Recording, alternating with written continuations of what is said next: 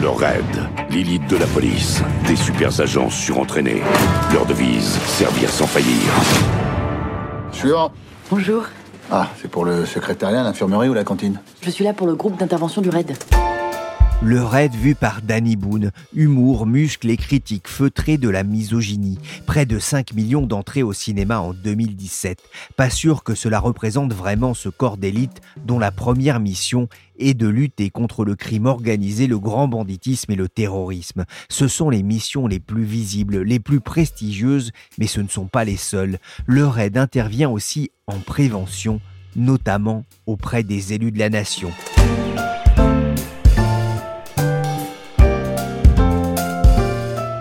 Suis Pierrick Fay, vous écoutez la story des échos. Toute la semaine, la rédaction du journal se mobilise pour analyser et développer un fait de l'actualité économique, sociale ou financière.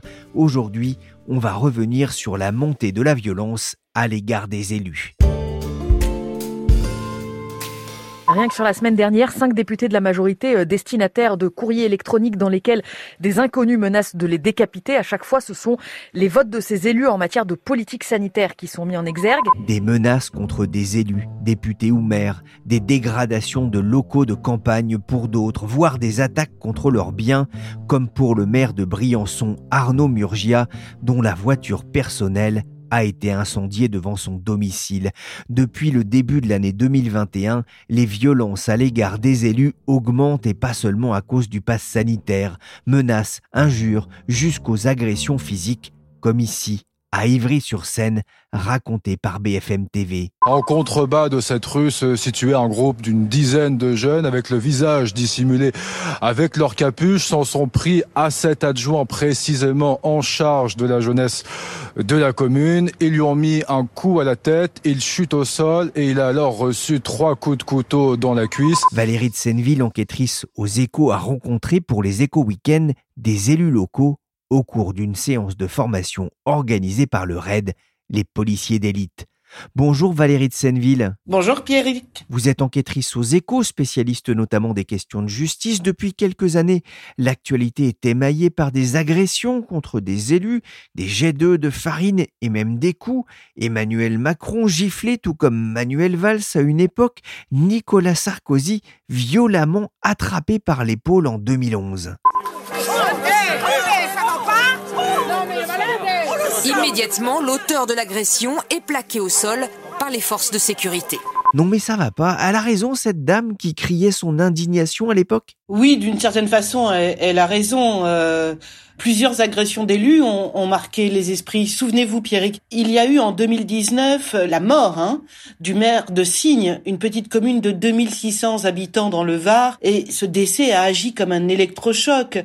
L'édile avait été renversé par une camionnette alors qu'il demandait aux occupants de celle-ci de débarrasser les gravats qu'il venait de décharger euh.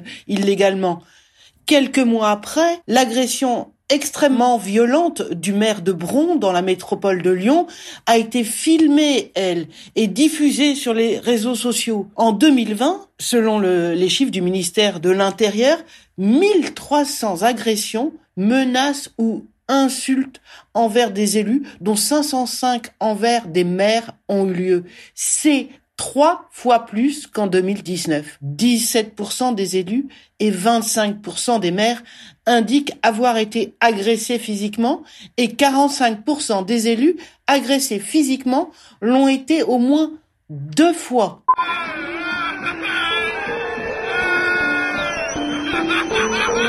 Le rire est le propre de l'homme, celui qu'on entend dans cette vidéo ne fait pas honneur à l'humanité. Ça s'est passé début janvier devant le domicile du député Stéphane Clairaut à Saint-Pierre-et-Miquelon. Des manifestants anti-pass lui jetaient de la boue et de la terre, on a beaucoup parlé. Forcément, des gifles, des agressions physiques contre les plus hautes personnalités de l'État, ce sont les plus visibles, mais cela touche aussi et surtout les élus locaux, Valérie Oui, tout à fait. Et cela peut être même dans leur vie de tous les jours. Une élue m'a raconté, par exemple, qu'une personne avait retenu fermement par la manche son enfant alors qu'elle faisait ses courses, car elle lui avait dit simplement qu'elle n'avait pas le temps de lui parler là, qu'elle était avec euh, son fils en train de faire ses courses, et elle l'invitait gentiment à prendre rendez-vous en, mairie avec elle et qu'elle lui répondrait euh, bien sûr. Mais non, il avait retenu l'enfant et lui avait dit dis à ta mère que je veux lui parler. Et elle racontait ça encore avec euh, une certaine émotion quand on l'a rencontrée. D'autres racontent aussi avoir été insultés à leur domicile et euh, refuser même désormais d'ouvrir leurs portes quand ils sont chez eux le soir. Une autre élue m'a encore raconté qu'un soir en sortant de la mairie, une voiture était arrivée en face d'elle et l'avait bloquée. Vous êtes allé euh, courant décembre à, à Blagnac dans le sud-ouest pour suivre une journée de formation avec des professeurs un peu particuliers, Valérie du genre galonné Oui, en effet, Pierre.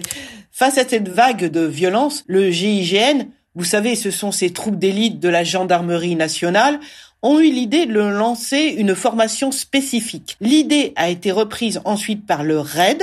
Ça, c'est pour la police, c'est dans les zones de 100 000 habitants. Et c'est à une de ces formations organisées par les négociateurs du RAID que j'ai assisté euh, à Blagnac. Quel est le but de cette formation? Alors, ce sont des négociateurs de ce corps d'élite. Hein et ils m'ont dit qu'il s'agissait de sensibiliser les élus aux situations de crise, parfois violentes, que ceux-ci peuvent rencontrer en adaptant leurs techniques d'apaisement des conflits. Ensuite, Olivier, l'adjoint de la cellule négociation du RAID, alors, petite parenthèse, euh, Pierrick, je ne citerai pour ces négociateurs que leur prénom, parce que c'est une habitude, les négociateurs du RAID ne donnent que leur prénom.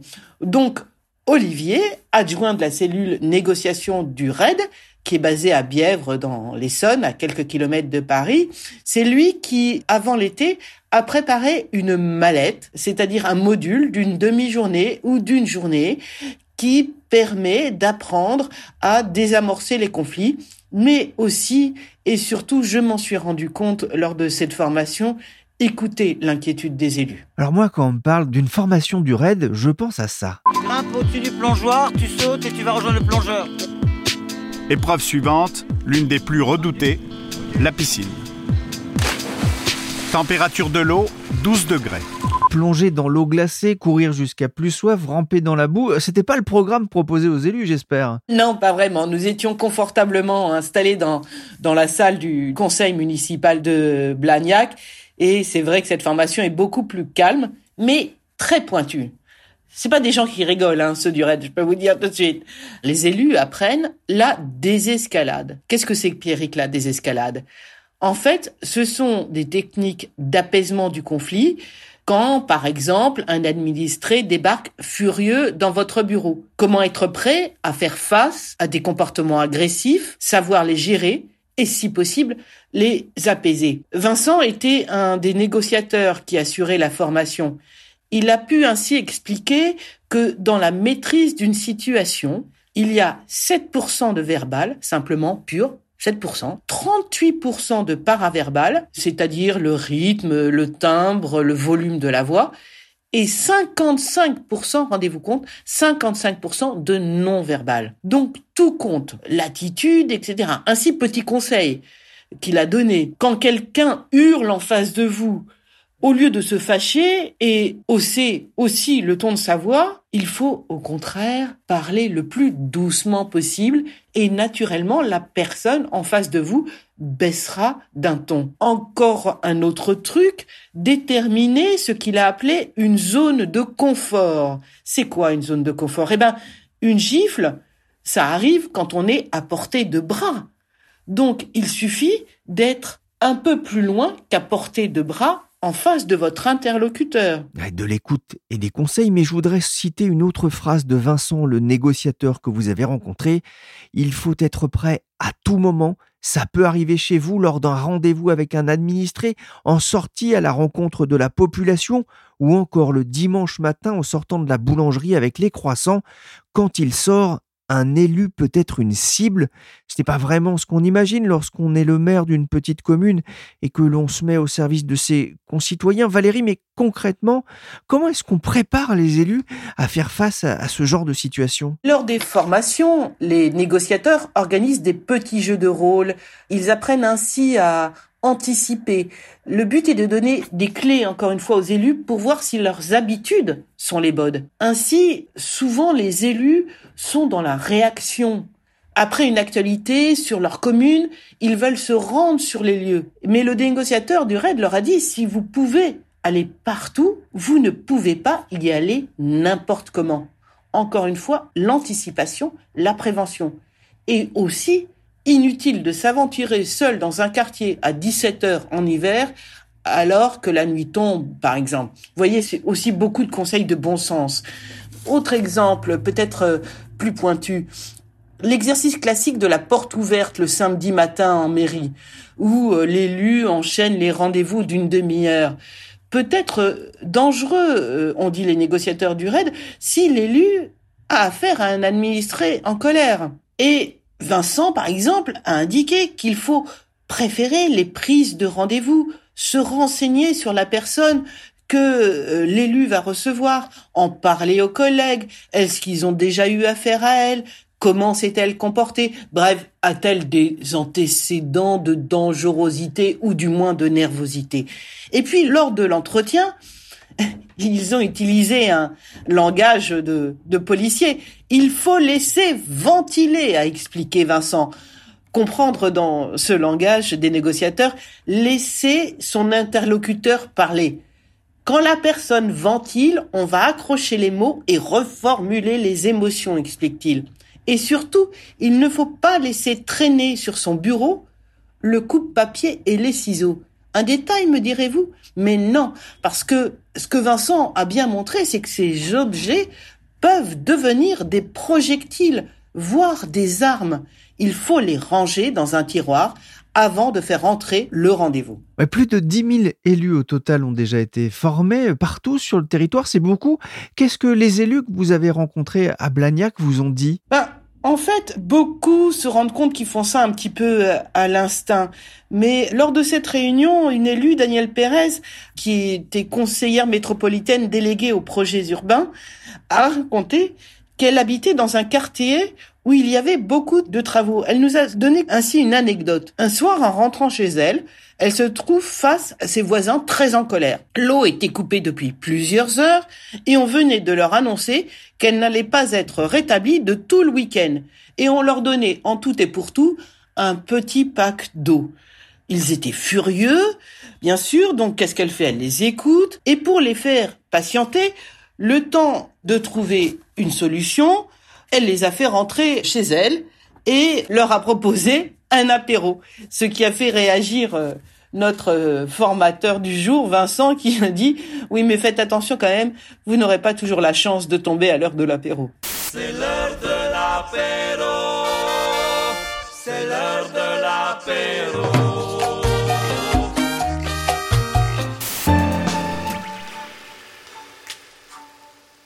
Les élus ressentent de plus en plus les tensions.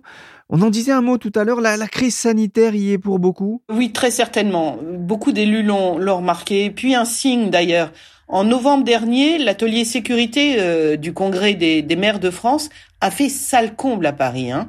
Depuis le confinement, on a vu la délinquance des mineurs exploser, mais aussi des violences et des tensions que nous ne connaissions pas avant, m'a dit Marise Cojol, qui est jointe à la famille à Blagnac. On est dans une société où les gens sont très irrités et très irritables, a acquiescé Vincent.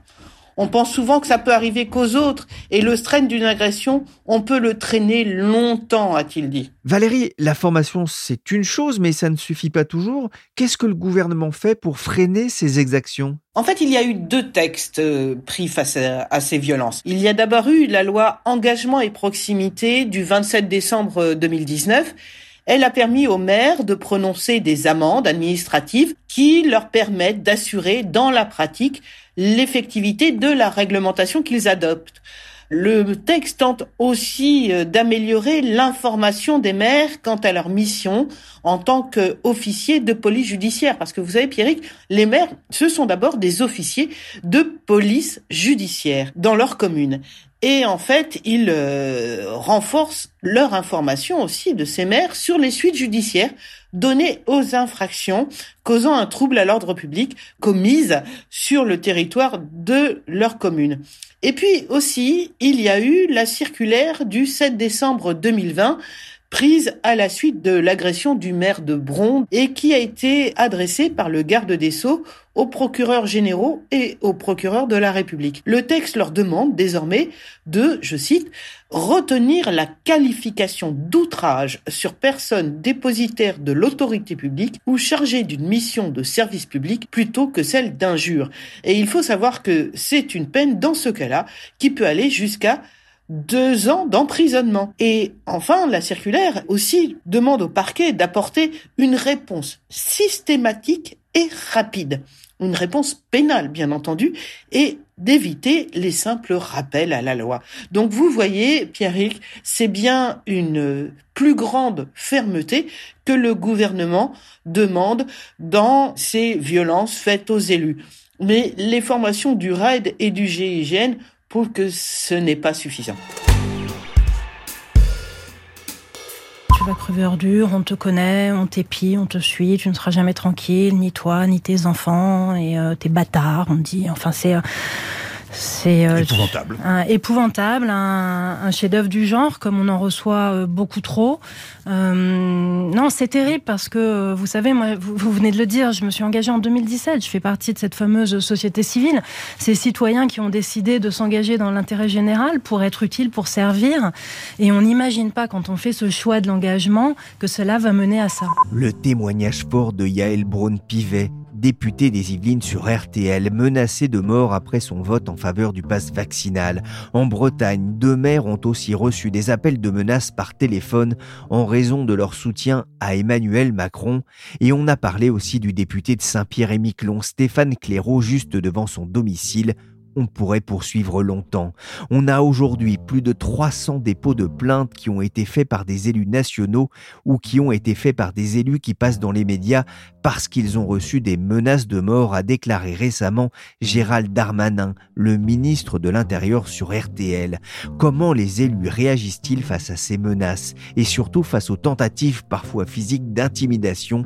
J'ai appelé Carl Olive, ancien journaliste, il est maire d'Hiver Droite de Poissy dans les Yvelines et vice-président du conseil départemental. Oui, allô? Oui, bonjour, euh, Carl Olive Oui, bonjour. Pierrick Fay euh, des Échos, je vous dérange pas? Oui, non, non, pas de problème. Bonjour, vous allez bien? Va très bien, merci. Après les salutations d'usage, mes parents m'ont appris l'importance de la politesse, on a abordé ensemble le thème de la violence. Je lui ai demandé s'il avait le sentiment d'une dégradation des relations entre les élus et une certaine frange de la population. Oui, on s'aperçoit que de plus en plus, et, malheureusement, je dirais, le, le Covid n'a absolument pas arrangé les choses, c'est que euh, de plus en plus, euh, il y a moins de respect, il y a moins de reconnaissance sur euh, le, statut même de, l'élu, c'est-à-dire que aujourd'hui, je dirais, vous soyez maire, que vous soyez député, que vous soyez conseiller départemental ou régional, il y a effectivement plus d'agressivité et on a l'impression que les barrières sont tombées. Et pour moi, je pense qu'il y a eu un moment de bascule au moment de la dégradation de l'Arc de Triomphe, au moment des Gilets jaunes. Quand j'ai vu euh, ces dégradations, je me suis dit, là, quelque chose euh, est en train de basculer dans notre pays et on est en train de perdre l'autorité de l'État. Or, aujourd'hui, euh, pour moi, l'autorité de l'État et, et, la sécurité, c'est la première de nos libertés. Et euh, c'est vrai que de plus en plus, euh, et ces dernières semaines notamment, bah, on se dit, mais jusqu'où ça va aller? Et un jour ou l'autre, malheureusement, je pense qu'un collègue y passera et on ne pourra pas dire qu'on ne savait pas. La suite de BFM Story à une semaine du référendum sur la sortie du Royaume-Uni de l'Europe, la mort de cette députée britannique travailliste pro-européenne tué par balle euh, dans le nord de l'Angleterre. Il y a le rappel tragique hein, de, du décès de Joe Cox, député britannique euh, qui a été assassiné en, en 2016. Le tueur, un sympathisant néo-nazi, a été condamné à la prison à vie. Vous-même, vous avez été victime de tentatives d'intimidation et de menaces? Plus que ça, puisque euh, il y a eu un jugement pas plus tard que jeudi dernier au tribunal de Versailles qui faisait suite depuis un an et demi à du harcèlement sur Internet et plus que ça, puisque euh, une personne n'a pas trouvé mieux en pleine nuit que d'aller euh, retrouver mon domicile pour m'égorger, disait-il. Et on l'a retrouvé le matin même euh, à côté de l'hôtel de ville où je devais me rendre, où il m'attendait, comme il le disait, pour m'égorger. Alors il y a eu un premier jugement qui a eu lieu. Cet exemple est suivi d'un autre qui a eu lieu, lui, il y a une petite année maintenant, où une autre personne en pleine nuit est venu mettre une euh, lettre de menace de mort et m'insulter avec une tentative d'intrusion à mon domicile. Comme je dis, c'est pas simplement un sujet qui concerne euh, directement ou indirectement les élus, ça concerne aussi des familles parce qu'au-delà de la fonction, euh, nous sommes des pères et des mères de famille évidemment et c'est pas le sens de l'engagement qu'on souhaitait donner quand on est entré en, entre guillemets en politique. Ah, il n'y a pas un moment où vous vous êtes dit ça suffit, ça n'en vaut plus la peine? Non, à aucun moment, je me suis dit, ça suffit, ça n'en vaut plus la peine. À chaque moment, à chaque instant, je me suis dit, et je le redis, il faut que les élus, quels qu'ils soient, puissent porter plainte. Parce que toucher un élu, c'est toucher la République. Toucher la République, c'est abîmer la France et les Français. Et ça, on n'en veut pas. Quand on voit encore ce qui s'est passé sur euh, un collègue député à Saint-Pierre-et-Miquelon, qui se fait euh, envoyer sur lui, sur son domicile, avec peut-être euh, de la famille à l'intérieur, des espèces de boue, des espèces de comme du foin, comme du fumier, etc.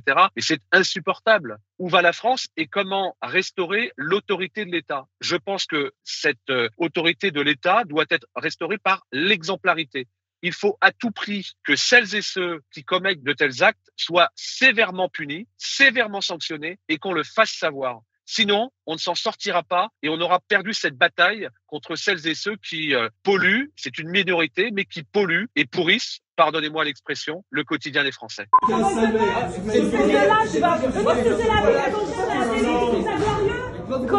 On entend ici une altercation verbale entre une élue de la France insoumise et un soutien d'Éric Zemmour à la sortie d'une émission de CNews, de Touche pas à mon poste à Touche pas à mon politique. Je ne sais pas s'il y a un pas. Tout ça m'amène à une question, Carl Olive. Est-ce que les politiques ont aussi une responsabilité dans la montée de, cette violence insoutenable, hein, il faut le dire? Vous avez raison de poser cette question. Elle est tout à fait légitime et, et j'y souscris. Oui, évidemment. Évidemment que les politiques ont une part dans malheureusement ce déséquilibre sur le Moi, j'aimerais qu'il y ait une concorde nationale. Par exemple, on a une collègue qui s'appelle euh, Yael Braun-Privet qui a été menacée de mort à plusieurs reprises. Ce collègue, Monsieur Clairaut, qui est de Saint-Pierre-Miquelon, député, c'est la même chose. J'aimerais une concorde nationale sans exclusif sur le sujet. C'est jamais le cas. En revanche, quand il va y avoir malheureusement euh, un décès, un mort, les mêmes vont venir commenter pour apporter leur soutien. C'est pas ça que nous souhaitons. Nous ne souhaitons pas simplement des déclarations d'amour une fois que les personnes ont été atteintes. C'est de la prévention, c'est de l'anticipation, c'est un soutien indéfectible que nous attendons de celles et ceux qui sont censés incarner euh, l'autorité euh, de ce pays. On parlait en début d'émission de cette initiative du RAID et, du GIGN hein, pour euh, former les, élus à faire face notamment aux tensions, aux violences qu'ils peuvent avoir à leur encontre. Qu'est-ce que vous pensez de cette initiative? Ben, Je dirais que c'est une initiative qui est louable. Et une fois qu'on a dit ça, c'est quand même grave d'en arriver là. Mais cette initiative aujourd'hui qui est pour moi un outil de prévention qui est important à l'endroit des élus. Pour rien vous cacher, le mois prochain, à Poissy, il y aura une formation qui sera euh, effective avec un, un collègue maire qui euh, est habilité à faire de la formation justement contre les attaques potentielles euh, ou les tentatives de bagarre par rapport à certains énergumènes qu'on peut rencontrer au quotidien. Vous croyez quand, par exemple, je prends la décision de mettre des cautions de 1000 euros pour euh, les mariages, parce qu'on a des mariages aujourd'hui qui deviennent incivils. Avant, c'était à l'extérieur de l'hôtel de ville. Maintenant, c'est même à l'intérieur de l'hôtel de ville. J'ai des collègues élus qui euh, célèbrent des unions, qui se font insulter, des agents de l'état civil qui se font insulter parce qu'on leur demande simplement un tout petit peu d'ordre dans la salle des mariages. Et il a fallu que j'aille jusqu'à euh, mettre des cautions de 1000 euros pour les mariages qui démarraient en retard, pour les incivilités à l'intérieur même des mariages. Où en est-on actuellement? Et ce qui est valable, je le dirais, au niveau des élus ou euh, ce que je viens de vous dire, cher monsieur, sur la collectivité, et le quotidien de quelques-uns des Français qui n'aspirent absolument à cela, qui souhaitent simplement bien vivre. Merci Carl Olive, maire de Poissy, pour ce témoignage. Merci aussi à Valérie de Senneville, grand reporter aux échos. Vous pourrez retrouver bientôt son reportage auprès des élus et du RAID dans les échos week-end. La story s'est terminée pour aujourd'hui. Cette émission a été réalisée par Willy Gann, chargé de production et d'édition Michel Varnet. La story est disponible sur toutes les plateformes de téléchargement et de streaming de podcasts comme Apple Podcast, Podcast Addict, Castbox ou encore Deezer. Vous pouvez même demander à Alexa de lancer le dernier épisode de la story sur Amazon Music.